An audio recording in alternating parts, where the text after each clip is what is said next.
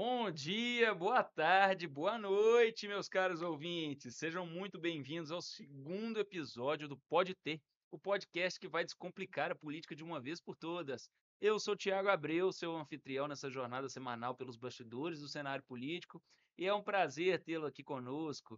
Se você está cansado de se sentir perdido nos meandros da política e quer entender mais do que é política, quem faz o que no cenário da política, ou simplesmente quer entender o que está acontecendo de uma maneira prática e descomplicada, você está no lugar certo. Aqui no Pode Ter, a nossa missão é trazer a política nacional e internacional para a conversa do dia a dia.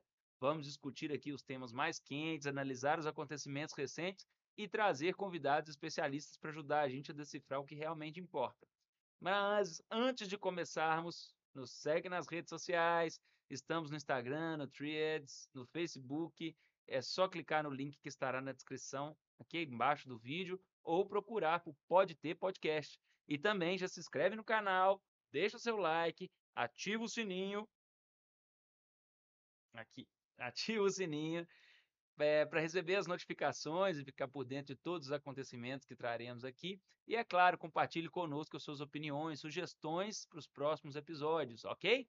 Lembrando que teremos novos episódios disponibilizados todas as quintas às 8 da noite. Então, já podem marcar na agenda para contar com a gente para trazer as informações para vocês, tá joia? No episódio de hoje, vamos dar uma espiada no que foi tema na política e destaques nessa semana. Bom, não se fala de outra coisa, a Polícia Federal fez uma operação na quinta passada que investiga Jair Bolsonaro e seus aliados. A notícia do jornal UOL da quinta-feira passada, vamos ver?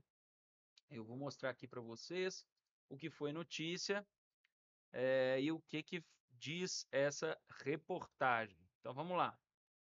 Bom, que fala: Bolsonaro e ex-ministros são alvos da Polícia Federal, ex-assessores são presos. A Polícia Federal faz hoje operações contra uma suposta organização criminosa que tentou dar, que tentou dar um golpe para manter Jair Bolsonaro na presidência. O que aconteceu?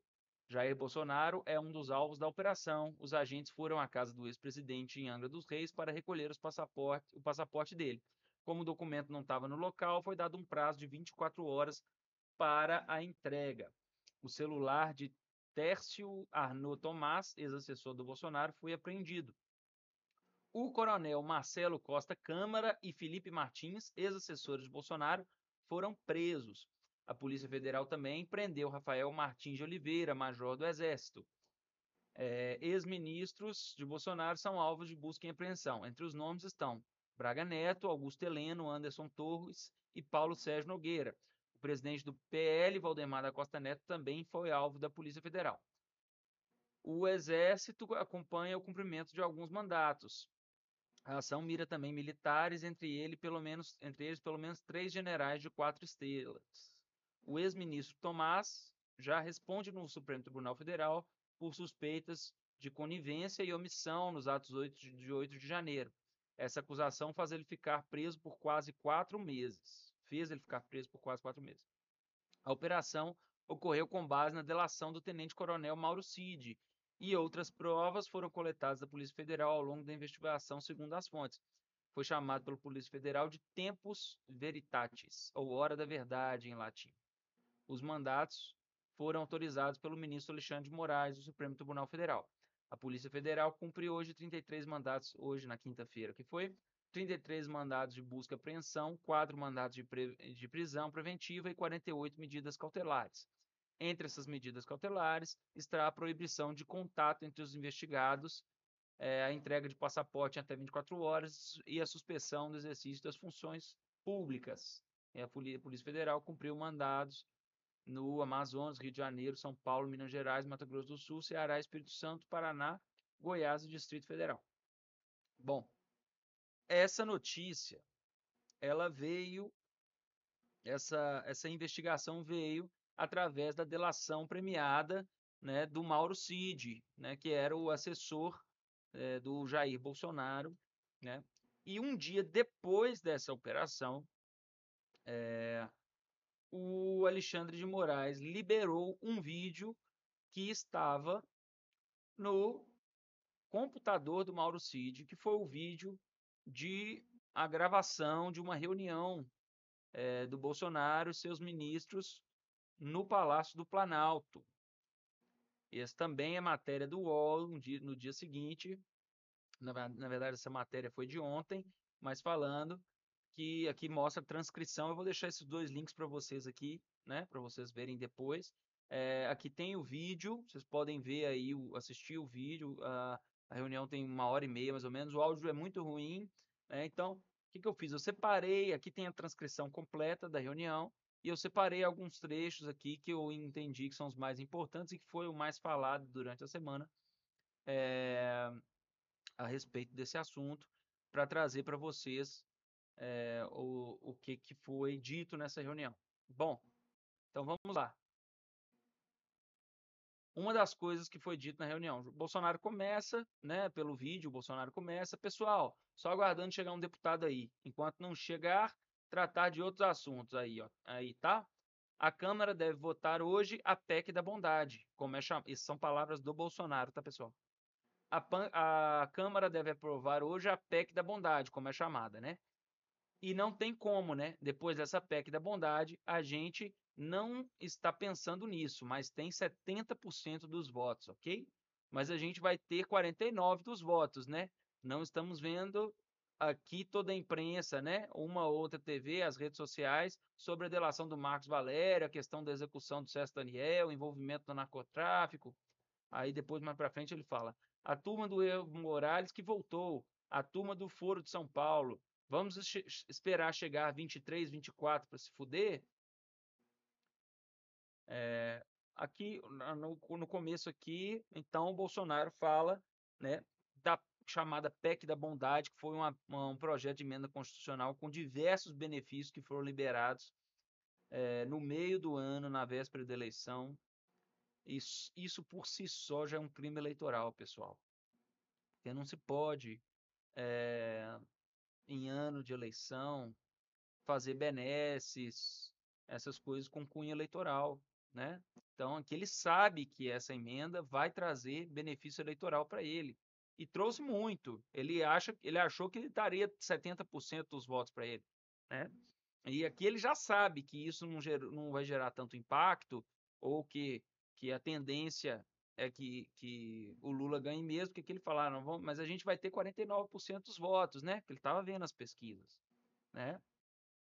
Então ele fala aqui num tom de tipo assim, ah, a gente vai ter 70% dos votos, mas vocês sabem que o resultado vai estar 49% dos votos, que é uma fraude. E aí ele pauta toda a conversa dele, é, que a eleição é uma fraude, né? Sobre, ele fala sobre, sobre a, a, o acompanhamento né, do, do, do, do Exército com a Comissão de Transparência e tudo mais.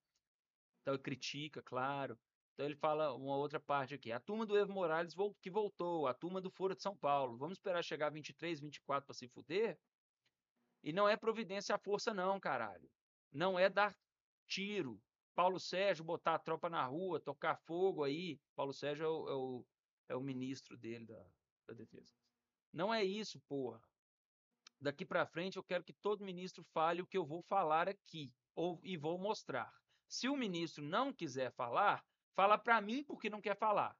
Se apresentar aqui não dá para ouvir, deve ser argumento plausível, alguma coisa nesse sentido, eu topo. Agora, se não tiver argumentos para a gente devolver para a gente para a gente devolver o que vai mostrar, não vou querer papo com esse ministro. Ele está no lugar errado. Ou seja, se você não vai o que ele quis dizer. Se você, se o ministro que estiver aqui não disser o que a gente falar aqui para dizer, ele vai ter que me explicar o porquê que ele não vai dizer, né? E vai ter que apresentar bons argumentos. Senão ele está no lugar errado, tem que sair fora. Eu já dei uma ameaçadinha nos ministros ali logo de cá.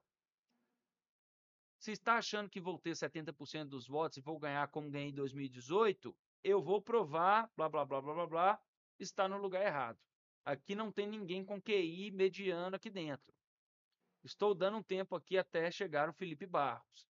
Já acertei com Sherman para falar com, os, com França.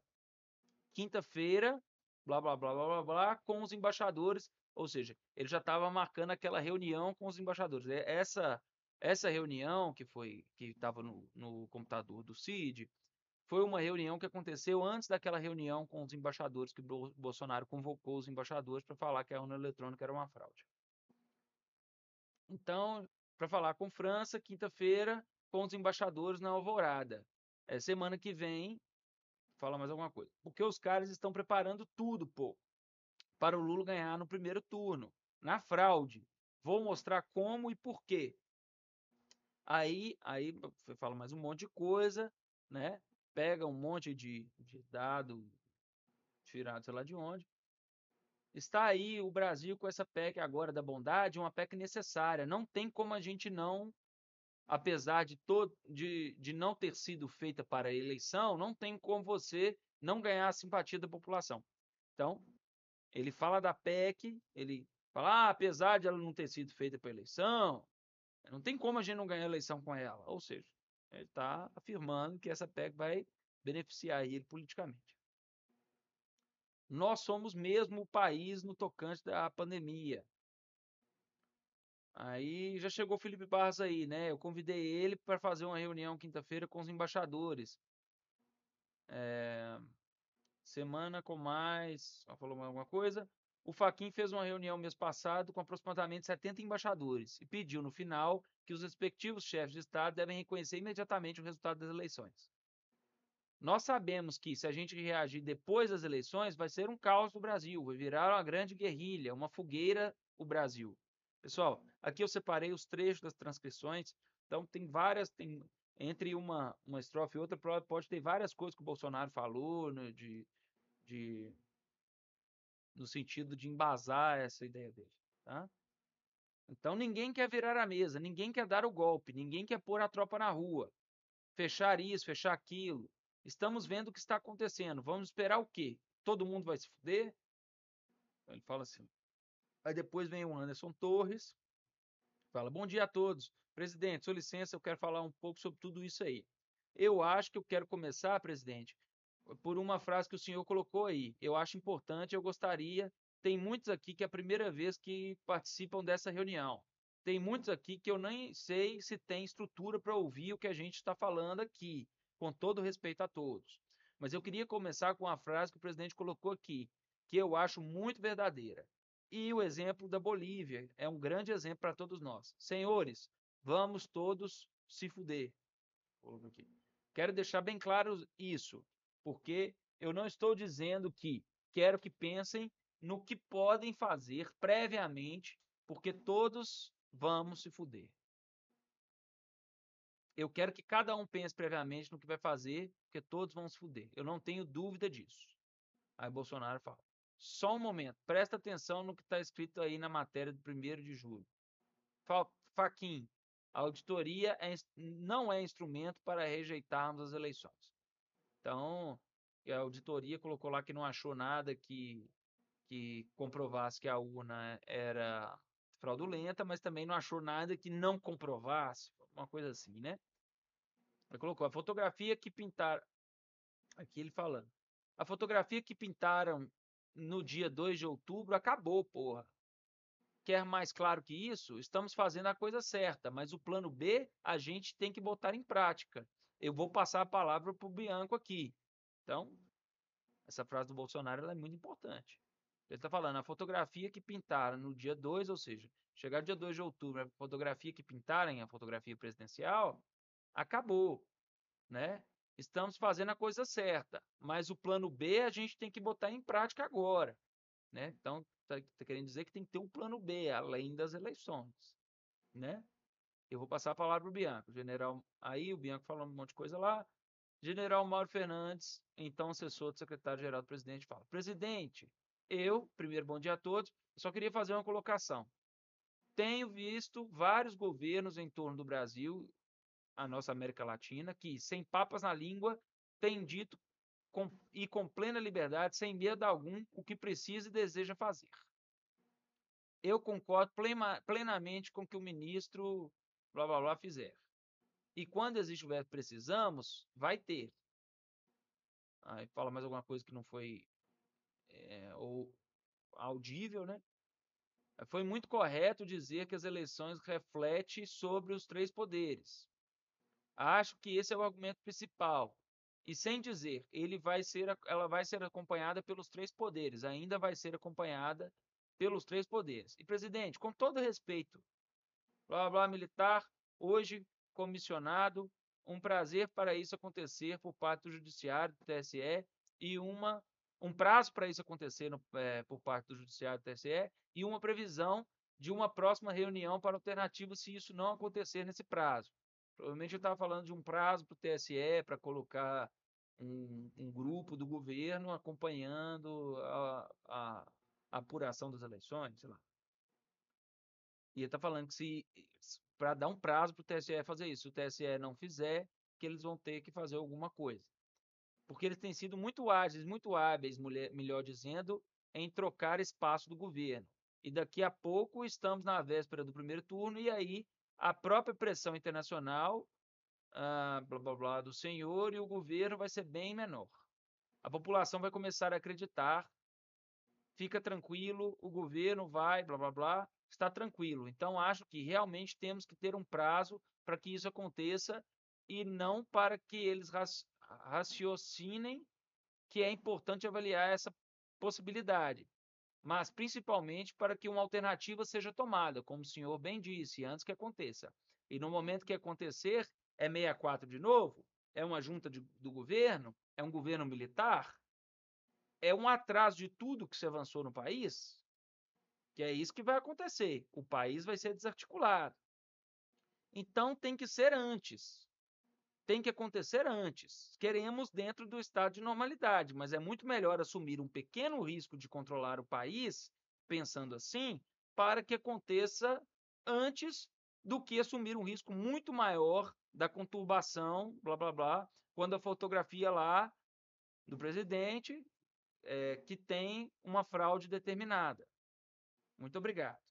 Ou seja, nessa parte da, transcri da, transcrição, da transcrição aqui, do secretário da presidência, ele fala né, que eles têm que fazer alguma coisa antes, né, tomar uma ação antes, né, pôr o TSE contra a parede, caso isso não aconteça, que tem que tomar uma ação antes, e ele coloca hipóteses. Vai acontecer outro 64, né, golpe de militar de 64?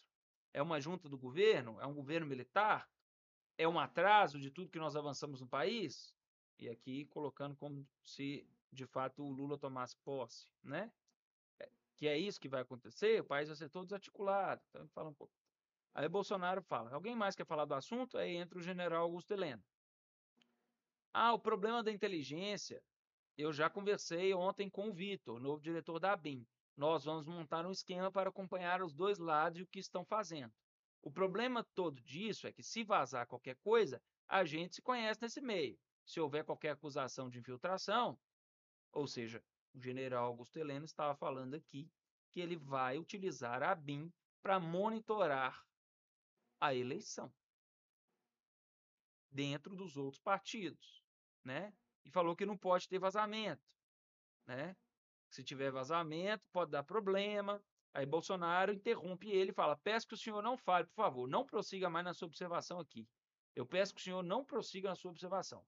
Se a gente começar a falar não vazar, esquece, pode vazar. Então a gente conversa em particular na nossa sala sobre esse assunto, o que porventura a BIM está fazendo. O general Heleno continua. Outra coisa que eu queria dizer é: não tem VAR, não vai ter segunda chamada nas eleições. Não vai ter revisão do VAR. Então, o que tiver que ser feito, tem que ser feito antes das eleições. Tem, tiver que dar soco na mesa, é antes das eleições. Tiver que virar a mesa, é antes das eleições. Depois das eleições, será muito difícil que tenhamos alguma nova perspectiva, até porque vão fazer tão bem feito que essa conversa do Faquin foi exatamente com os embaixadores para que ele elimine a possibilidade do VAR acontecer. No dia seguinte, todo mundo reconhece fim de papo. Isso aí tem que ficar bem claro. Acho que as coisas têm que ser feitas antes das eleições. E vai chegar um ponto que nós não vamos mais poder falar. Vamos ter que agir. Agir quanto a determinadas instituições e contra determinadas pessoas. Isso, para mim, é muito claro. Essas foram as palavras do general Heleno. Bolsonaro diz: o tempo está esgotando aqui, vamos continuar? E aí eles continuam a reunião ministerial deles lá, alguma coisa nesse sentido. Pessoal, Isso tudo que foi dito é muito grave. Isso tudo que foi dito é muito grave, né? Porque é, são, são informações que, que é a comprovação, né, de que estava em curso, né, o, o pensamento, né, toda uma articulação, né, de um plano B. Plano B para as eleições. Como assim plano B para as eleições? Né? Como assim? Como que, que as pessoas é, começam a articular entre ministros um plano B para as eleições? Como assim colocar a ABIN, que é o órgão de inteligência do governo, para monitorar campanhas eleitorais no Brasil? Né? Que, com, como que se faz isso? Pessoal, isso tudo são indícios claros, né, de uma coisa que todo mundo já sabia, né? É, é, o Bolsonaro ele vem com esses arrobos dele contra a democracia há muito tempo, né? É, e ele vem, né, trazendo é, algumas informações a respeito de, de, de da urna eletrônica, ou melhor, divulgando fake news e, né, algumas informações. Tiago, o que, que você pensa a respeito das urnas eletrônicas? Eu penso que é um processo muito seguro. É um processo muito seguro. Eu falo isso porque eu acompanho as eleições, né? Já acompanhei candidato que perdeu, já acompanhei candidato que ganhou, né? É, essa, essa última eleição, inclusive, eu fui mesário, né? É, por exemplo, na urna aqui, né, que eu fui mesário, aqui em Marília, no colégio na urna que eu fui mesário, o Bolsonaro ganhou com 70% dos votos, né? Então, agora, essa urna reflete o Brasil todo? É claro que não, gente. É claro que não. A diferença do Bolsonaro para o Lula, em percentual, ela pode até ser grande. Ela pode até ser pequena, mas em número de votos é muito grande, né? E para que isso aconteça, né, você tem que ter um volume né, de votos muito grande. Só que isso reforça uma coisa que eu é, comecei a dizer para vocês no episódio passado, que é a fragilidade né, da, da eleição com pouco mais de 50% dos votos. O sistema presidencialista eh, ele se já, já se mostrou muito frágil para candidatos eleitos com pouco mais de 50% dos votos, porque é uma divisão muito grande, é uma polarização muito grande, né? Então, é, o que eu disse a respeito do sistema é muito importante a gente mudar o sistema de governo, né? Porque a polarização e é o que os candidatos agora cada vez mais buscam fazer, que é fortalecer essa polarização. Quando eu digo os candidatos, eu digo o Lula e o Bolsonaro, né? Quem, quem está polarizando, né? Eles buscam fortalecer isso cada vez mais, por quê? Porque é interessante manter essa polarização para eles, para eles é muito interessante essa polarização, porque é, isso mantém um status quo deles né, de votação muito alto. Né? Um candidato fora da polarização, um candidato é, a presidente bem, bem é, avaliado antes do, do, processo eleitoral, tem 30% dos votos, 30% de apoio. E ele vai ganhando apoio à medida que o, que o, o, o processo inicia né? E, e, decorre ao longo do tempo. E vocês percebem que nessa eleição, né, eles já começaram num nível bem equilibrado. É lógico, né? No primeiro turno você tem as outras opções que vão, né, eh, vão pegando, né, dividindo esses votos aí. Mas agora, quando você entra para o segundo turno, é muito clara a polarização. Agora, por que essa polarização não se deu no primeiro turno? Por um motivo muito simples. É, as pessoas, a maioria das pessoas, elas não queriam nem Lula nem Bolsonaro.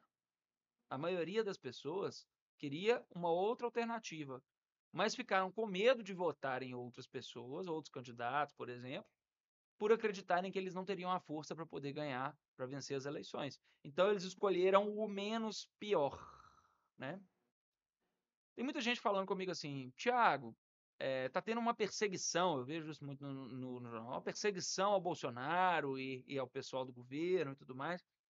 Pessoal, vou dizer para vocês o seguinte: é natural que isso acontecesse, não, não digo uma perseguição, mas é natural que os ilícitos cometidos pelo governo passado aparecessem agora. Bolsonaro tinha muito inquérito, estava lá parado no Ministério Público, né? Que o Augusto Aras não deu seguimento, né? E agora eles estão dando seguimento aos processos que estavam lá, né? Isso é natural que aconteça. Não quer dizer que não havia crime antes e agora eles estão querendo incriminá-lo, né? Quer dizer que houve, houveram muitos crimes. Né? O que me assusta é que boa parte da população gostaria de ver um governo militar. E eu digo a vocês, pessoal, o seguinte: um governo militar né, já foi se provado em todos os lugares do mundo né, que não funciona bem. Né? E, e o que me espanta são pessoas que se julgam de direita falando em governos militares. Pessoal, governo militar é assustador, né? É assustador, né? Um governo militar de direita que governou por muito tempo, né? E tiveram grandes conquistas e grandes guerras, foi o governo do, do Hitler, governo do Mussolini, militares de direita. É assustador. Aqui no Brasil nós tivemos um governo militar, né? Durante o golpe militar. Tiago, mas então por que eu estou falando que teve o golpe? Por que, que então não houve o golpe? Então por que, que não aconteceu o golpe? Bom, por alguns fatores muito importantes. Né? Primeiro deles, não tinha apoio internacional para um golpe, principalmente o apoio dos Estados Unidos.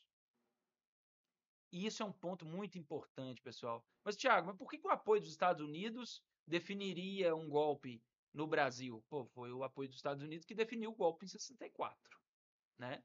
E, e, esse discurso, ele é tão velho, esse discurso de, de, esquerda e direita, é um discurso da Guerra Fria, né? É um discurso daquela época mesmo, de 1960, pós né, Segunda Guerra Mundial, a Guerra Fria estava no seu auge, né? E existia um risco muito grande, né, dos países né, irem para o pro, pro comunismo, né, da Rússia, da, da União Soviética, né?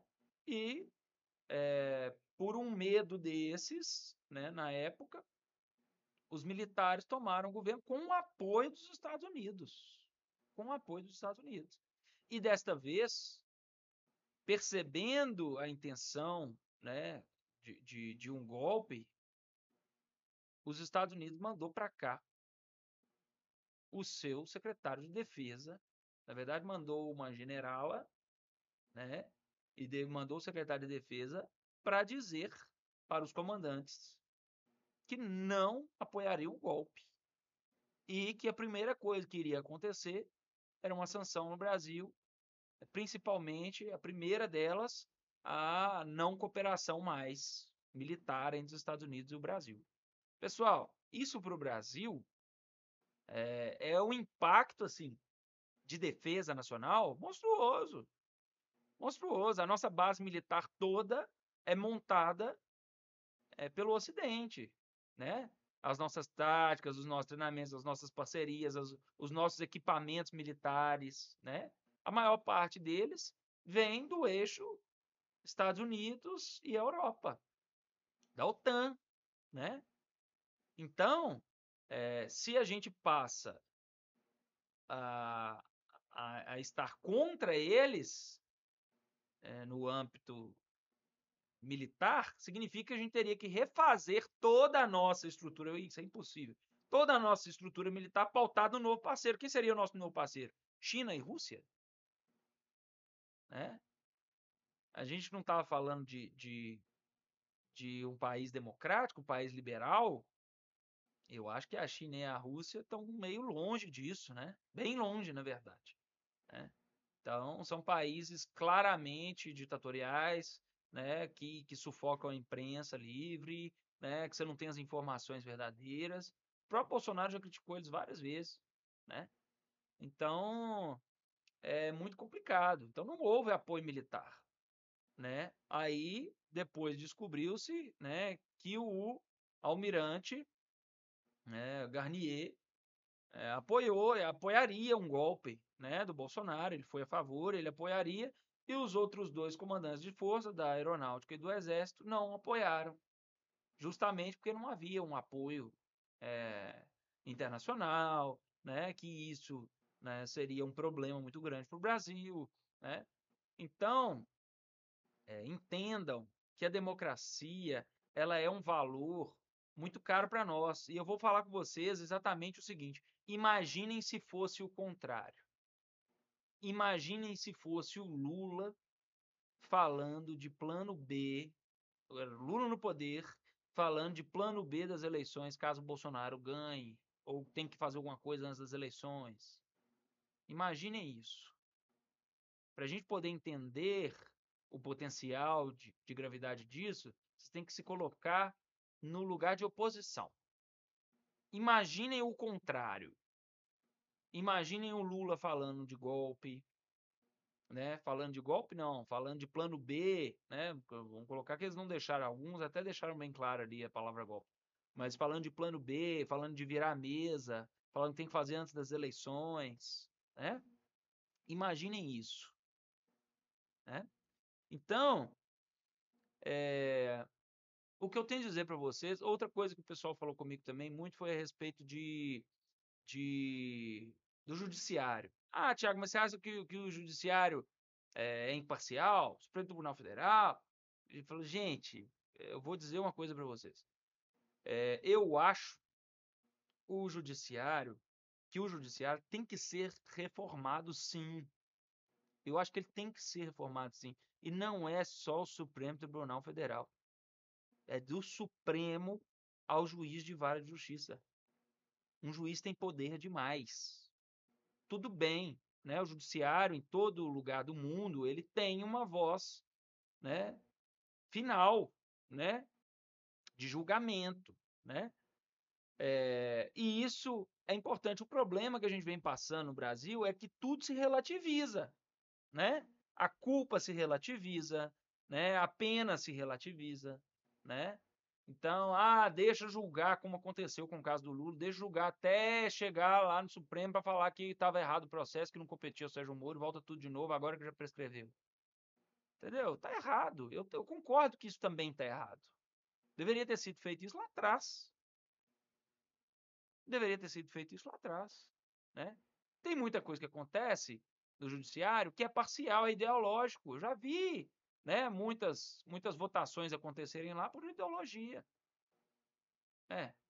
Isso é um problema. Isso é um problema. É um problema grave. Eu concordo com é um problema grave.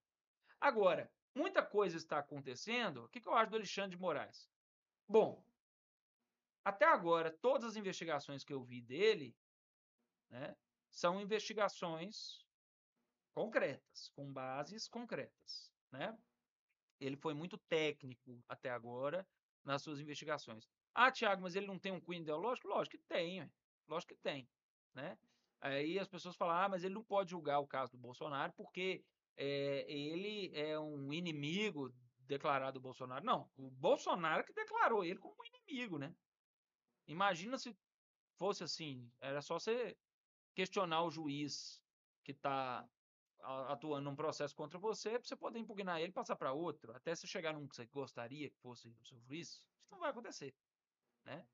Então, assim, as coisas que foram faladas nessa reunião foram muito graves, né? Isso vai trazer consequências com certeza. Isso já é um desdobramento do depoimento do Cid, do Mauro Cid. Quem era Mauro Cid? Mauro Cid era um assessor do Bolsonaro. Ele é militar, tenente coronel, se eu não me engano né? É, ele era assessor do Bolsonaro, ele tinha essas reuniões gravadas, não sei por qual motivo alguém gravaria uma reunião dessa, né? Então temos que entender também, né? Tudo bem que na reunião teve muita coisa falada ali, é, muita fake news, muita generalização, muita, muita lógica fraudulenta. O que é uma lógica fraudulenta? Uma lógica fraudulenta eu viria falar assim: ah, é, você é, tinha, tem um pessoal dentro do ônibus. Eu vi quatro pessoas descer de dentro do ônibus, todos com a camisa azul. Eu falar, todo mundo daquele ônibus usa camisa azul, então. Isso é uma lógica furada. Pô, mas eu peguei a amostra de quatro pessoas que desceram lá de dentro? Será que é o suficiente? Será que eu tenho de fato informação de todo mundo tá lá dentro? Tinha camisa azul ou não? Bolsonaro faz muito isso, gente. Faz muito isso. Pô, mas eu fui na rua e eu vi que 70% da população me apoiava. Ah, porque no, no, em São Paulo 70% da população me apoia. Então no Nordeste vai ser a mesma coisa. Não vai, gente. Não vai. Né? Nós vimos isso nas eleições do AES com a Dilma também da mesma forma. A AES ganhou no sul do país, centro-sul. E quando chegou as apurações das, das, das urnas do Nordeste, a Dilma vai e vence. Né? E fiquei com raiva na época, fiquei, fiquei morrendo de raiva. Né? Mas está dado, foi contabilizado, a gente verificava recibo por recibo eleitoral, urna por urna, urna por urna. Verificava se as pessoas que votaram naquela urna, né, se estava certo, a gente verificava. Né? Eu falo assim, as pessoas do, do partido, né, que tinham, tinham votado, se ouviu falar alguma coisa, né, se alguém, né, que estava voltando ao mesmo tempo falou alguma coisa, parecia ser, ser candidato de um ou de outro. A gente fazia uma análise para ver se, se tinha alguma base. E todas as eleições que nós participamos, todos nós aceitamos. Com raiva quando perdíamos, mas aceitamos. Porque é assim que funciona o processo eleitoral. Então, nós estamos falando de coisas diferentes. O processo eleitoral funciona. Funciona. Funciona bem é muito melhor do que a cédula de papel, do que o coronelismo que era no passado, quando a cédula era de papel. Né? Funciona muito melhor. Prova disso é que nós temos as eleições desde de 88 até aqui, várias das eleições foram em urnas eletrônicas e todas foram praticamente inquestionáveis. Inclusive o Bolsonaro se elegeu várias vezes pela urna eletrônica, né? Ah, pode ser melhorado? Sempre pode, gente. Sempre pode ser melhorado. Tudo na vida pode ser melhorado. Então, processo eleitoral pode ser melhorado? Pode, claro que pode. Né? Mas a gente tem que entender né, quem são os personagens dessa história. Bolsonaro sempre foi né, um cara que, tinha intenções golpistas, sempre falou isso. Né? Sempre foi muito claro em relação a isso. Né?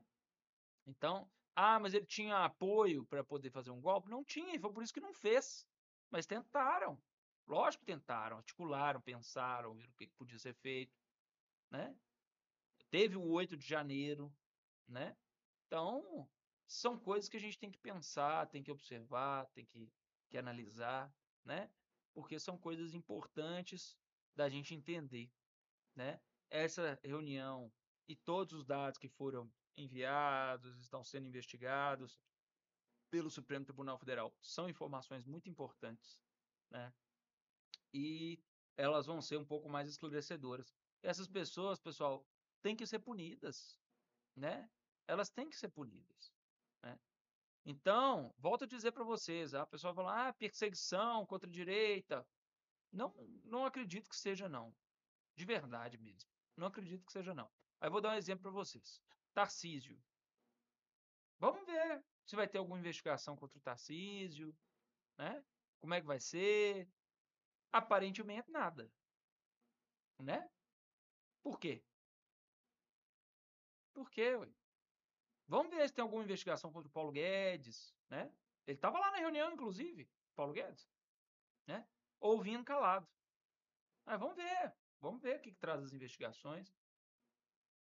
Quem não deve, não teme, né? Apresenta sua cara lá, fala.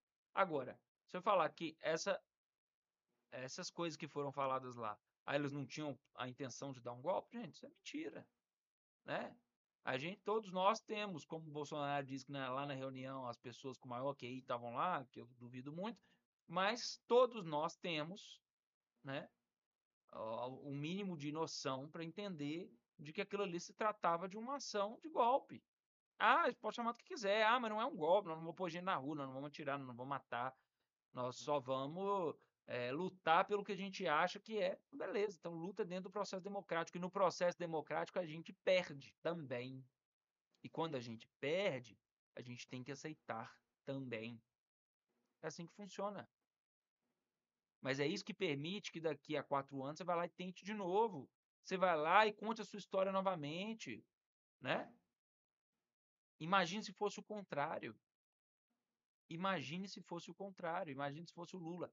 Então, assim, é, tudo isso, né, eu acho que sim, os sistemas precisam de uma reforma. Nós precisamos de uma reforma política urgente, né? presidencialista, é, passar de presidencialista para semipresidencialista ou parlamentarista, né? Ou se for continuar no presidencialismo, que eu acho péssimo, mas se for continuar, tem que colocar uma cláusula de, de percentual acima de 60% para ser eleito, 70%. Ah, foi para o segundo turno, tem mais de 60%, 70%? O que, que faz? Tira o segundo colocado e põe o terceiro para disputar o terceiro turno, junto com o primeiro colocado. Por que não? Já despolarizaria. Por que não? Estou dando uma ideia, viajando aqui. Mas é uma ideia, né? Se fosse manter um sistema presidencialista. A gente não precisa de manter as maiores democracias do mundo, as mais consolidadas, né? Você olha as, as democracias da Europa, como que elas funcionam? Elas funcionam em parlamentos, né? Você tem lá um primeiro-ministro, às vezes, ou então um presidente, que só tem é, um, uma figura de Estado, não de governo, né? Então, você tem várias outras opções, né? Então, assim, tem que ser investigado, né? tem que ser punido, né? a gente gostando ou não. Agora, se é uma pessoa de direita, você acredita nos ideais de direita, né? Você acredita no, na, na liberdade, apoia um outro candidato que não seja um golpista. Simples assim. Se é de esquerda, mas acha que o Lula não te representa, que o PT não te representa por tudo que aconteceu, né, com os esquemas de corrupção, e tudo mais. Você acha que isso isso isso não te representa? Procura um outro candidato de esquerda.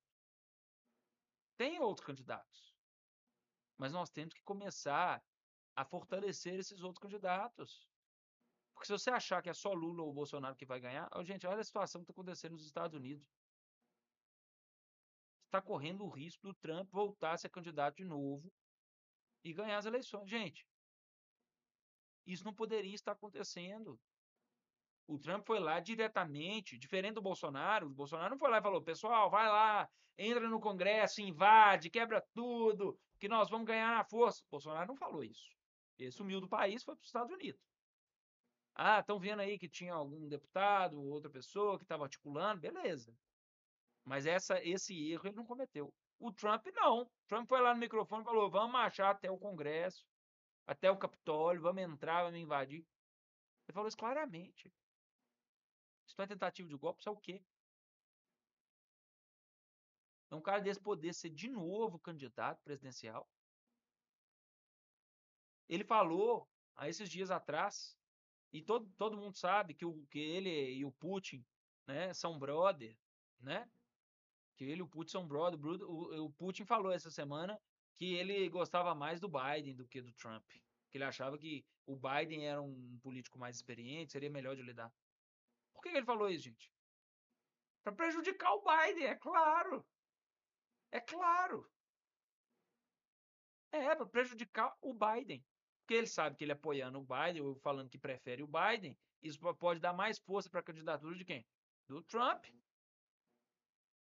Quando, na verdade, os indícios que se tem é que o Trump e o, e o, e o, e o Putin são aliados, antigos, inclusive né?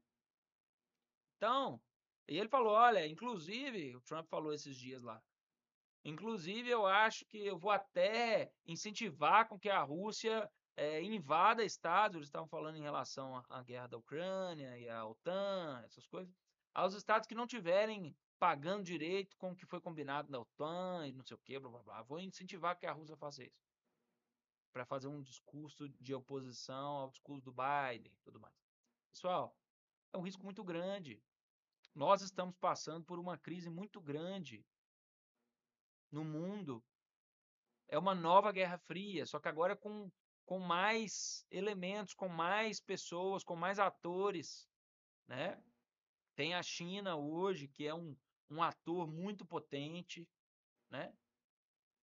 Então, essa guerra da Ucrânia está sendo observada de perto.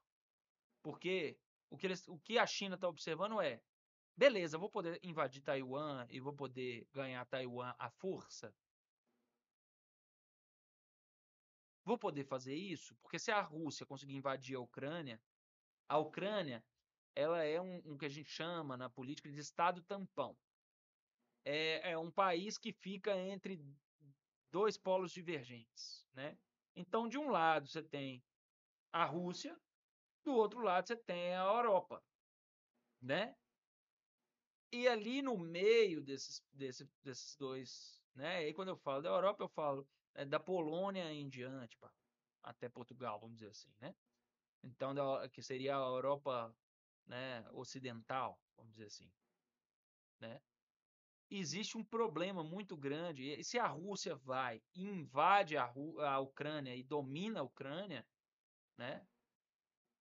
É como se fosse e ninguém fizer nada, os Estados Unidos não, não, não entrarem nesse, nesse conflito, a Europa não entrar nesse conflito ativamente para que não haja um avanço, nada impede que isso não possa acontecer depois de novo. É um teste, claro. É um teste claro, muito claro. Agora, é um problema. O Brasil hoje né, faz um apoio aos BRICS de uma forma que é um problema também. Não que não tenha que ter o BRICS, não que não tenha que fazer um apoio aos BRICS e tudo mais, mas a gente tem que lembrar que Rússia e China não são países democráticos. Não são. Não são países democráticos. E o que me preocupa mais ainda, os governantes estão ficando velhos, estão metendo um, um foda-se grandão no mundo e estão guerreando. Não estão nem aí pro dia de amanhã, porque o dia de amanhã deles é curto mesmo. Então nós que a gente imagina que a gente ainda tenha muitos amanhãs, né? A gente tem que lutar pela nossa democracia, garanti-la, garantir os divergentes, garantir os opostos, né? Nem sempre o nosso lado vai ganhar. Às vezes, o que eu quero vai perder. E assim acontece em todas as democracias. Amanhã é um novo dia. Amanhã tem como lutar de novo. Assim como quando Bolsonaro ganhou, vários militantes de esquerda ficaram cabisbaixos, tristes, chateados, foram perseguidos, muitos deles também, ou se sentiram perseguidos. Muitos foram julgados por crimes que cometeram, sim. Né? Outros de esquerda ficaram muito chateados com o governo Bolsonaro, com tudo, né? Todo o caos que gerou também, todos os problemas que tiveram, né? Então, e tiveram problemas, claro. Todo governo tem problemas, né? E o governo Bolsonaro passou por caos né, foi testado de várias formas, né, guerras internacionais, pandemia, confusão danada. Então, é, tiveram vários problemas, né? E a gente tem que começar a entender que tem um novo dia, né? Amanhã tem um novo dia para a gente lutar, para a gente pensar, e é só num país democrático que a gente vai conseguir ter essa chance de lutar um novo dia.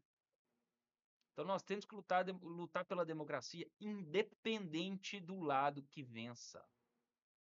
Independente do lado que vença. Parabéns aos comandantes de forças que não ingressaram nessa. Parabéns.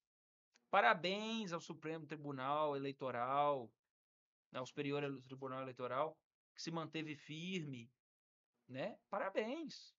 Você pode não gostar de quem está lá, mas as instituições, parabéns né, aos presidentes da Câmara e do Senado, que assim que concluiu as eleições, foram lá, deram apoio, reconheceram. É assim que se faz um país democrático. E não era um candidato que eles queriam que ganhassem. Pelo menos não o Arthur Lira, né? O Pacheco a gente não sabe.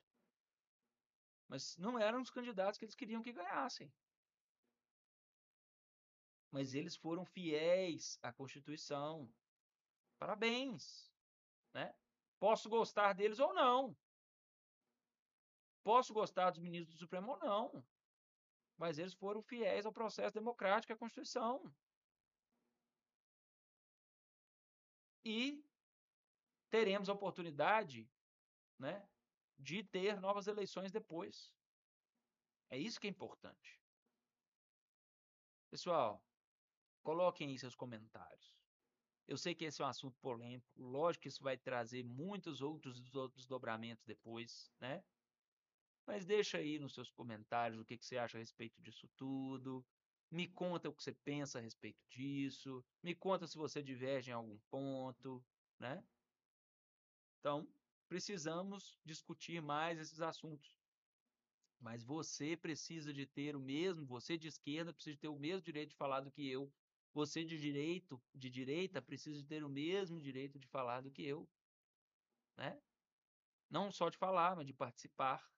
Mas nós não temos o direito de agir contra a democracia, não temos. Não podemos ter esse direito. Porque se por qualquer motivo nobre que seja, você agir contra a democracia hoje, amanhã alguém agirá contra a democracia por motivos não tão nobres. Então não podemos abrir, né, essa essa opção, né? Pessoal, se você quiser ficar por dentro de muito mais de coisas que estão acontecendo no nosso dia a dia, nos acompanhe pelo Spotify, pelo Apple Podcast e fica por dentro de tudo que a gente trata aqui no canal. Se você não entendeu alguma coisa que eu disse, não conhece alguém que eu falei o nome, ou não sabe né, o que, que esse órgão faz, a ABIN, por exemplo, que é a Agência Brasileira de Inteligência, é como se fosse o nosso, a nossa CIA, né? É, a CIA é a Agência de Inteligência Americana, na verdade, é, eles têm a NSA lá, né, que é a Agência de Inteligência, é, é a ABIN é, é mais ou menos por aí, né? Então, é, é a nossa agência de inteligência, né? utilizar de órgãos públicos para benefício próprio é um problema. Né? Se você não conhece alguns dos atores que eu falei aqui, né? se você já ouviu o nome dele, mas não sabe quem que ele é, me pergunta aqui que eu respondo. Tá joia? Então, manda mensagem, pergunte, né? se inscreve no canal, compartilha com os amigos, né? Deem sugestões, porque tudo aqui está sendo feito para vocês. E eu gostaria de saber o que vocês pensam, como que vocês pensam, né? Se vocês concordam, se vocês discordam, comentem, porque isso é que faz parte da democracia. São oposições divergentes, é o diálogo aberto, sincero, honesto, sendo que todos têm direito de dizer, né? Mas claro, com responsabilidade, com fatos, né? Então, com base científica, né? tudo isso é importante a gente trazer né? Mas dê sua opinião, sua sugestão. Traga pra gente, a joia? Um grande abraço a todos que me ouviram até aqui. Muito obrigado por assistirem. Até semana que vem com mais um Pode Ter. Tchau, tchau. Um grande abraço. Fiquem com Deus e até mais.